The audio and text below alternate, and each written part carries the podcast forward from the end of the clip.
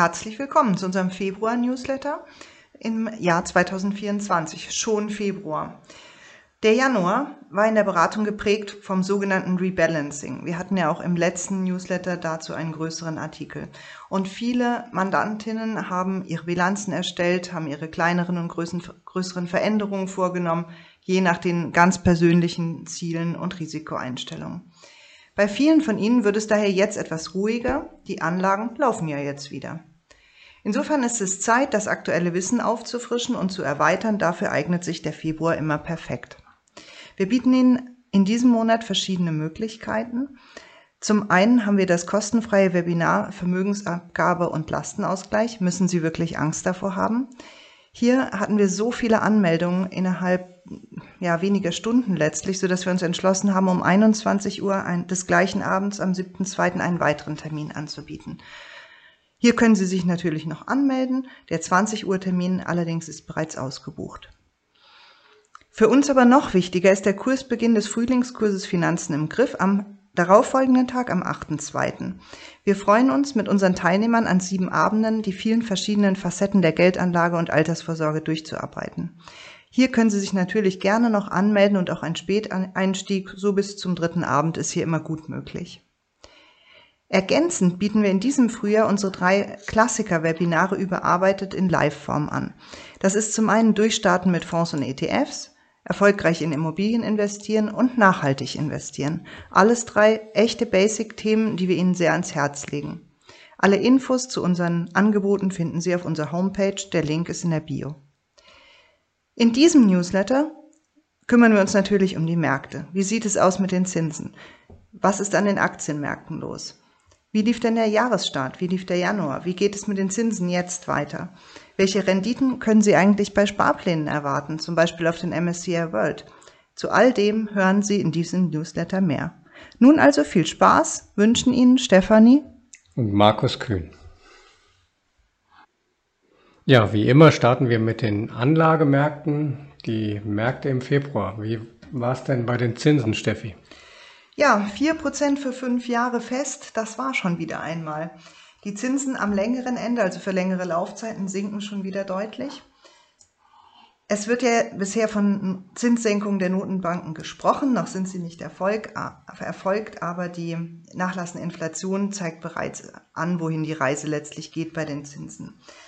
Jetzt macht sich so ein bisschen Verzweiflung breit. Viele, was wir so mitbekommen, sind wieder bereit, Angebote von Banken zu nehmen, die aus unserer Sicht aus unsicheren Ländern stammen. Ähm, hier warnen wir nach wie vor und wir raten auch davon ab. Wir empfehlen nur Banken aus Ländern auszuwählen, deren Einlagensicherung wir wirklich für sehr sicher halten. Denn hier ist das kleine Prozent oder nicht mal Zehntelprozent Pünktchen mehr, ist am Ende nicht wert das Risiko, was sie eingehen. Spannender als die Zinsen sind meistens die Aktien. Markus, wie sieht es dort aus? Ja, die Aktienmärkte haben ja den Schwung aus 23 erstmal so ein bisschen mitgenommen. Allerdings ging es nicht steil bergauf, sondern relativ verhalten, leicht positiv. Der S&P 500 verzeichnete jedenfalls 2,2 Prozent Performance im Januar. Das ist ja durchaus ordentlich. Der DAX lag ein bisschen zurück mit 0,8 Prozent. Ja, für den weiteren Verlauf des Jahres dürfte es insbesondere davon abhängen, wie die Gewinnberichte der Unternehmen ausfallen und was mit der Zinsentwicklung passiert. Die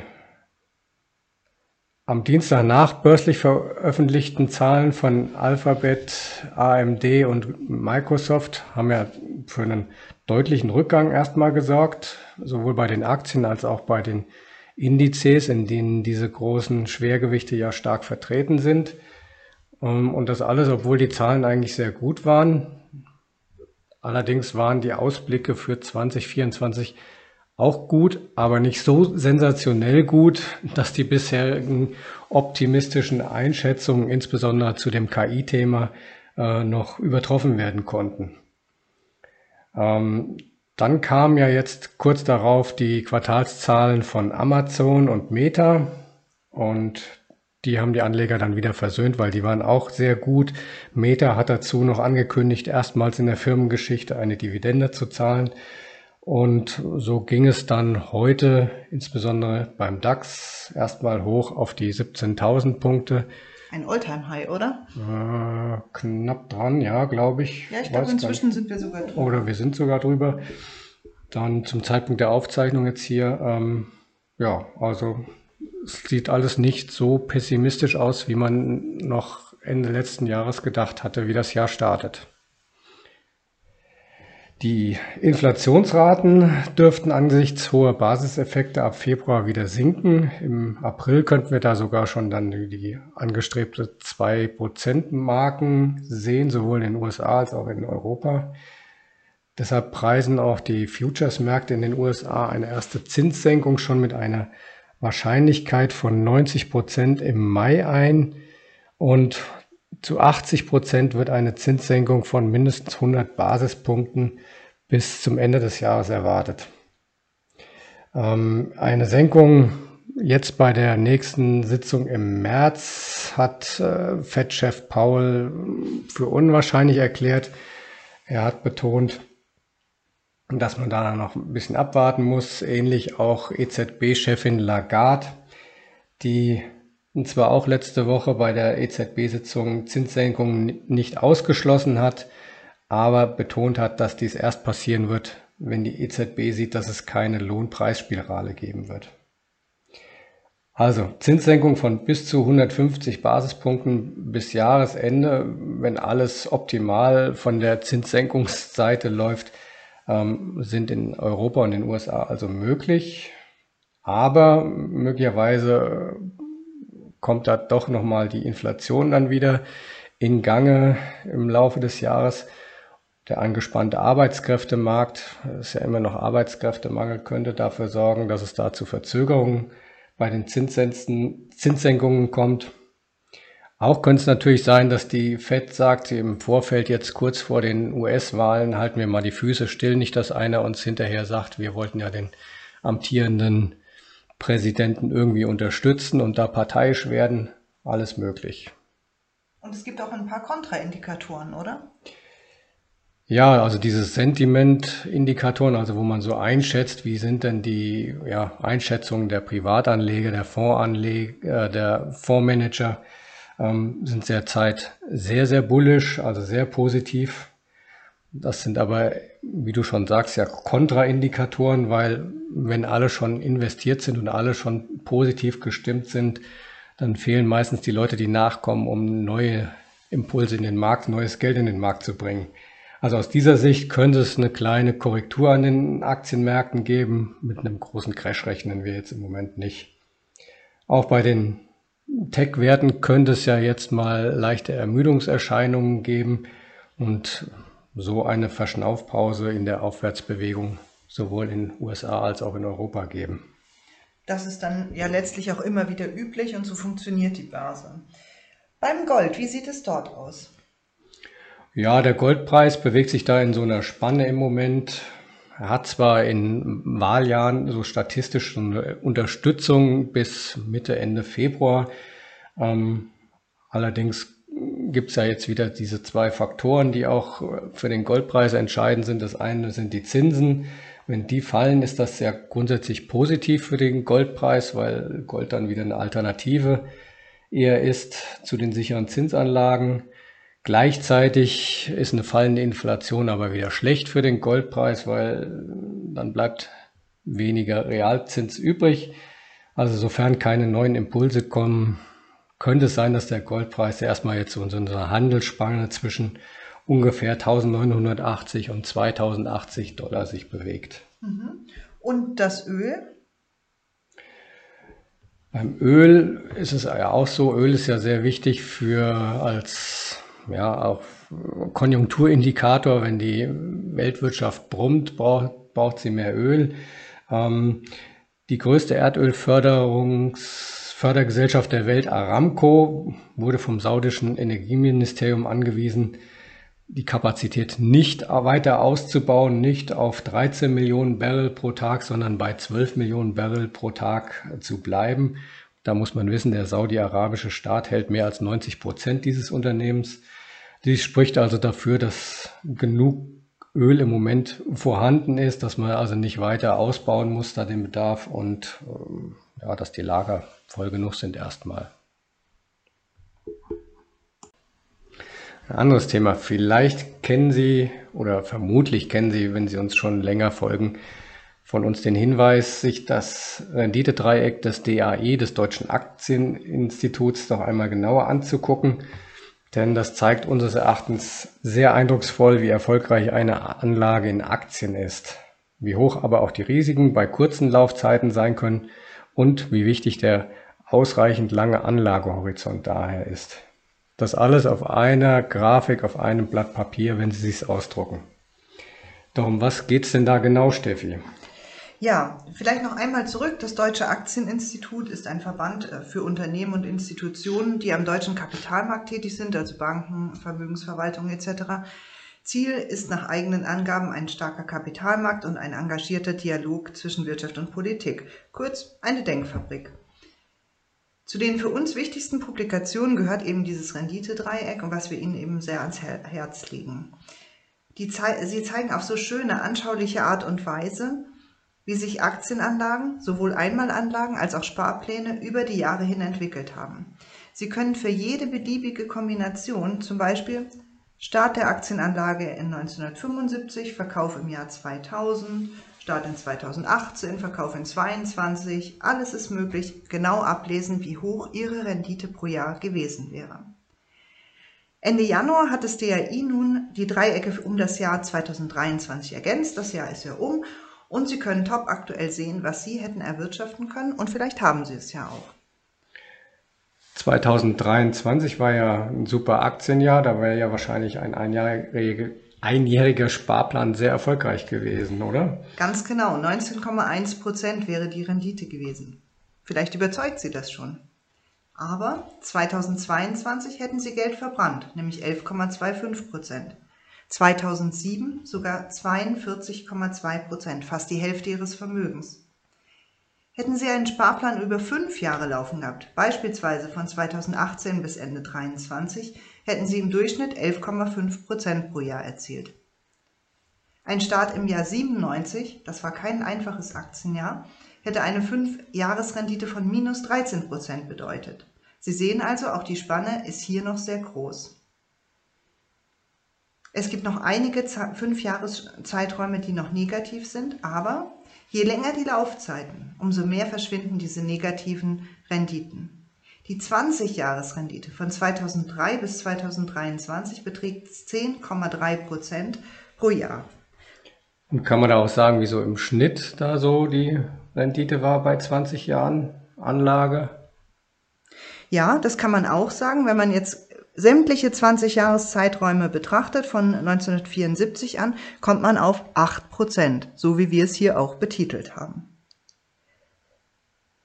Wissen Sie denn, was das bedeutet? Starten Sie zum Beispiel für Ihr Enkelchen bei der Geburt mit einem Sparplan von 25 Euro pro Monat, stehen 20 Jahre später rund 14.300 Euro zur Verfügung. Sparen Sie als Eltern vielleicht das halbe Kindergeld, das wären jetzt zurzeit 125 Euro, stehen mit 20 Jahren rund 71.600 Euro zur Verfügung. Immer diese 8% unterstellt. Eine Ausbildungsfinanzierung ist dann also gar kein Problem mehr. Aber auch wenn Sie schon etwas älter sind und mit 45 einen Sparplan für den Ruhestand äh, nochmal starten wollen und sagen, hey, ich habe jetzt 500 Euro vielleicht aus meiner vorherigen Immobilienfinanzierung frei, dann verfügen Sie zum Rentenstart über rund 286.000 Euro zusätzlich. Mal weiter gedacht, wenn man daraus über 30 Jahre sich eine eigene Zusatzrente bauen würde, würde sie sage und schreibe 4.375 Euro monatlich betragen und dabei haben wir in der Berechnung die Rendite dann von 8 auf, auf 4 reduziert. Und wenn jetzt diese Durchschnittsrendite 8% war, warum rechnen wir dann oft mit 6%? Ja, es gab auch einen 20-Jahres-Zeitraum mit 2,2 Prozent Rendite. Es gab einige Jahre, wo man im Durchschnitt, also nicht einige Jahre, einige 20-Jahres-Zeiträume, wo man am Ende bei 5 bis 6 Prozent gelegen hat. Insofern, wenn wir für Sie rechnen, rechnen wir immer mit den konservativeren 6 Prozent. Gut, wenn man drüber bleibt, ist ja auch gut. Ganz genau. Jetzt kann man sich noch fragen, wo liegt denn jetzt das Problem? Wenn das so einfach ist und die Rendite kann man jetzt wirklich lange schon zurückverfolgen, die Durchschnittsrendite, ähm, ja, warum haben denn dann so wenige Menschen eine renditestarke Anlage? Wir gehen natürlich davon aus, dass in unserem Zuhörerkreis ähm, diese Menschen damit nicht gemeint sind. Ein Grund sind die Kosten. Von diesen sechs oder acht Prozent, je nachdem, mit was Sie rechnen möchten, müssen eben noch die Kosten abgezogen werden. Für den Kauf oft zwischen anderthalb und fünf Prozent und für die laufende Verwaltung 0,1 bis 3,5 Prozent. Erst kürzlich sah ich einen wohlklingenden Fonds in einem Mandantendepot, der sage und schreibe 3,4 Prozent laufende Verwaltungskosten hatte. Das heißt, wenn der Fonds 8 Prozent Wertentwicklung erzielt hat, blieben für den Mandanten nur 4,6 Prozent übrig dann. Genau, und dann wären wir schon ganz schön weit weg, selbst von unseren 6 Prozent. Dazu kommt noch was anderes. Die wenigsten gemanagten Fonds schaffen es, überhaupt die Rendite des MSCI Worlds, von dem wir hier die ganze Zeit sprechen, also des großen Aktienindex mit 1500 Unternehmen weltweit, also aus den Industriestaaten, überhaupt zu schlagen. Sie sind in der Regel nicht besser, sie kommen gar nicht an die Rendite ran, sie sind meistens nicht besser und wenn sie es einmal sind, dann sind sie es nur in einzelnen Jahren und nicht auf Dauer. Die Kaufgebühren die können Sie, haben Sie selber sehr gut im Griff, wenn Sie Direktbanken nutzen und zum Beispiel ETF-Sparpläne nutzen, die gar keine Kaufgebühren haben und niedrige Verwaltungskosten, dann haben Sie einen wichtigen Punkt schon erreicht, um Ihre Rendite hochzuhalten. Es gibt aber noch ein zweites Problem und das ist das Durchhalten. Denn durchhalten bedeutet, egal was ist und kommt, Sie bleiben dabei. Denn solche Berechnungen vom DRI die sind zwar sehr mutmachend, aber die beruhen natürlich darauf, dass so ein Sparplan die ganze Zeit auch bedient wird. Was wir aber oft feststellen ist, dass das Nicht-Durchhalten die Rendite sehr empfindlich schmälern kann. Es kommen finanzielle Engpässe, unruhige Börsenzeiten oder einfach auch mal zu lange schlechte Börsenjahre und schon werden Sparpläne gestoppt oder anders verwertet, zum Beispiel beim Immobilienkauf. Und was ist jetzt deine Empfehlung? Was sollten Anleger tun? Sofern Sie noch keinen Sparplan haben auf den MSCI World, dann richten Sie einen ETF-Sparplan ein. Am besten umgehend, am besten sofort, am besten heute noch. Achten Sie darauf, dass keine Kaufkosten anfallen, also 0% Gebühren beim Kauf entstehen. Ja, und dann halten Sie durch. Sparen Sie je nach Ihrem Zeithorizont 15, 15 oder 20 Jahre. Wir sprechen uns dann in der Zukunft wieder. Wenn Sie das Renditedreieck anschauen wollen, schauen Sie in der Printausgabe des Podcasts, da finden Sie den Link und kommen direkt zum Renditedreieck. Wir sagen Dankeschön. 25 Jahre die Kühns. Ja, weiter geht's hier mit einem Bericht über ja, aus unserer 25-jährigen Tätigkeit. Steffi, du hast da eine ja, Anekdote aus deinem Mandantenkreis. Richtig, und sie ist auch musikalisch, denn es geht um ein Akkordeon. Wir haben sie betitelt, immer noch kein Akkordeon, es wird Zeit.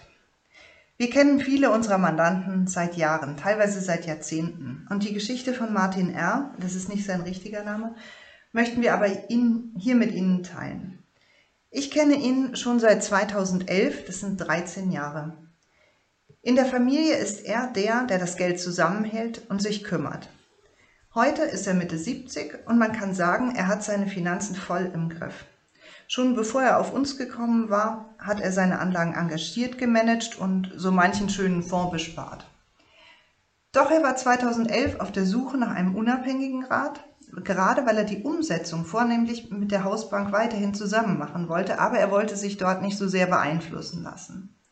Meistens telefonieren wir ein bis dreimal pro Jahr, um kleine Anpassungen vorzunehmen, Angebote der Hausbank zu besprechen und die Anlagen zu rebalancen. Im Laufe der letzten Jahre hat er seine Fonds mehr und mehr in Richtung kostengünstiger ETFs umgewandelt eine Online-Festgeldbank dazugenommen und die turbulenten Börsenzeiten während Corona und dem Beginn des Ukraine-Kriegs sehr ruhig ausgesessen. Nun, mit Mitte 70, hat er das Risiko etwas reduziert und so haben wir zum Jahreswechsel einige Male miteinander gesprochen. Da kam er irgendwie auf ein Akkordeon zu sprechen, oder wie war's? Genau, ganz am Rande fiel das Akkordeon, was er sich gerne kaufen würde. Jeder Musiker, so wie Markus eben auch, der versteht sofort, dass man sehr gerne zum einen mehrere Instrumente und zum anderen auch qualitativ hochwertige Instrumente hätte, auch wenn man nur für sich selber spielt und nicht damit groß auftritt.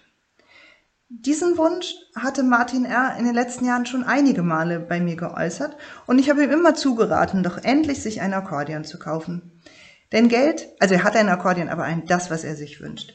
Geld ist nicht nur um des Geldes wegen da und es ist auch nie nur für später und nicht nur für die Kinder. Das heißt nicht, dass man prassen soll, Sie kennen uns. Aber Martin, er hat seine Anlagen über die Zeit so gut gemanagt und niemand in seiner Familie hätte das so geschafft, weil sich keiner sonst dafür interessiert hat. Die stattlichen Wertgewinne der Fonds gehen zu 100 Prozent auf sein Konto. Meine Empfehlung an ihn und auch an Sie lautet, nehmen Sie auch mal was mit. Geben Sie auch einmal etwas für einen lange gehegten Wunsch aus. Leben ist immer jetzt. Auch das ist 25 Jahre private Finanzplanung kühn. Begegnungen über Jahrzehnte, in denen es nicht nur um Renditeoptimierung geht, sondern manchmal auch um alltägliche Gegenstände wie ein Akkordeon. In Kühnscher Sache gibt es auch wieder was zu berichten. Genau, es geht um etwas Neues aus der Schreibwerkstatt. Nachdem die Neuauflagen der Alles-Über-Serie bei Finanztest nun erschienen sind, kümmern wir uns jetzt verstärkt um die Neuauflage des Finanzratgebers für Eltern. Da haben wir nämlich schon seit Mitte 23 planen wir das und überlegen und arbeiten schon etwas dran, ähm, wie wir die neue Auflage gestalten werden. Ursprünglich ist das Buch bei Redline Wirtschaft 2009 erschienen. Das war unser erstes Buch. Oh, ja. 2015 haben wir eine zweite Auflage selbst veröffentlicht und jetzt ist es langsam Zeit, das Buch komplett zu überarbeiten und neu zu veröffentlichen. Der Text ist so gut wie fertig. Aktuell geht es dann jetzt um die Feinheiten, um die Gestaltung, den genauen Titel. Der Finanzratgeber ist unseres Erachtens das Buch für alle Eltern. Egal, ob sie kleine Kinder haben oder ob die schon Studenten oder Teenager sind. Die Familienfinanzen haben so viele besondere Facetten, dass ein besonderer Ratgeber einfach ein Muss für alle Eltern ist. Das Buch wird jedenfalls unter 20 Euro kosten. So viel haben wir schon festgelegt. Vorbestellen können Sie es gerne natürlich auch schon bei uns über unser Kontakt im, auf der Homepage. Und ja, wir arbeiten fleißig weiter dran. Jetzt kommen wir zur nächsten Rubrik. Unsere beliebteste Rubrik ist, wie ja immer, das finden wir gut. Und da geht es heute um einen Post, früher sagte man ja, glaube ich, Tweet, ein Post auf X, früher Twitter. Steffi, was lief da? Ja, vor einigen Tagen hat die lustige rote Sesamstraßenfigur Elmo die Menschen in einem Post auf X gefragt, wie es ihnen geht. Nur so ganz kurz nebenbei, keine großartig aufwendige Geschichte. Vielleicht zu Elmo noch kurz. Es ist eine rote, herzige Figur, die unser ältester Sohn als Baby bei seinem Spielzeugmobile besonders mochte. Er hat immer gelacht, wenn sie vorbei gedreht kam. Vermutlich bin ich auch deswegen bei diesem Post überhaupt hängen geblieben und habe ihn mir angeschaut. Ich habe ihn bei Facebook gesehen, da ich kein Freund von Ex bin, aber da hat er schon einige Wellen geschlagen. Ich fand ihn erstmal ganz nett und er erinnerte mich einfach an die Zeit, an der Alex ein Baby war. Er hatte auch gerade Geburtstag, dann findet man das auch besonders schön. Auf dem Foto in der Printausgabe können Sie ihn auch sehen, wie er da unter seinem lustigen Mobile liegt. Jetzt erkennen Sie ihn da nicht wieder. Er ist jetzt heute über 1,80 und fast schon Arzt. Aber warum erzählen wir das? Der X-Post von Elmo wurde mehr als 181 Millionen Mal angezeigt und erhielt über 14.000 Kommentare. Viele Menschen haben dort ihre Sorgen und Nöte geschildert.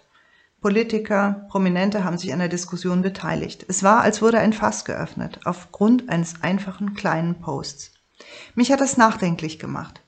Vielleicht können wir öfters im Real Life fragen, wie es jemandem geht und hinhören. Und selbst nicht nur Danke gut antworten, sondern etwas Kleines preisgeben. Das ist gar kein Aufruf zum Jammern, sondern es ist ein Aufruf für, mit, für etwas mehr Offenheit und mit etwas mehr Zuhören ein Klima zu schaffen, in dem man echte Gespräche führen kann. Und beim nächsten Treffen kann man vielleicht rückfragen. Gespräche statt aufgedrängte Monologe. Das ist ja so eine Unsitte unserer Zeit, doch das ist ein anderes Thema. Seien Sie doch ein bisschen wie Elmo. Dir hat dieser Podcast gefallen? Dann klicke jetzt auf Abonnieren und empfehle ihn weiter. Bleib immer auf dem Laufenden und folge uns bei Twitter, Instagram und Facebook. Mehr Podcasts findest du auf meinpodcast.de.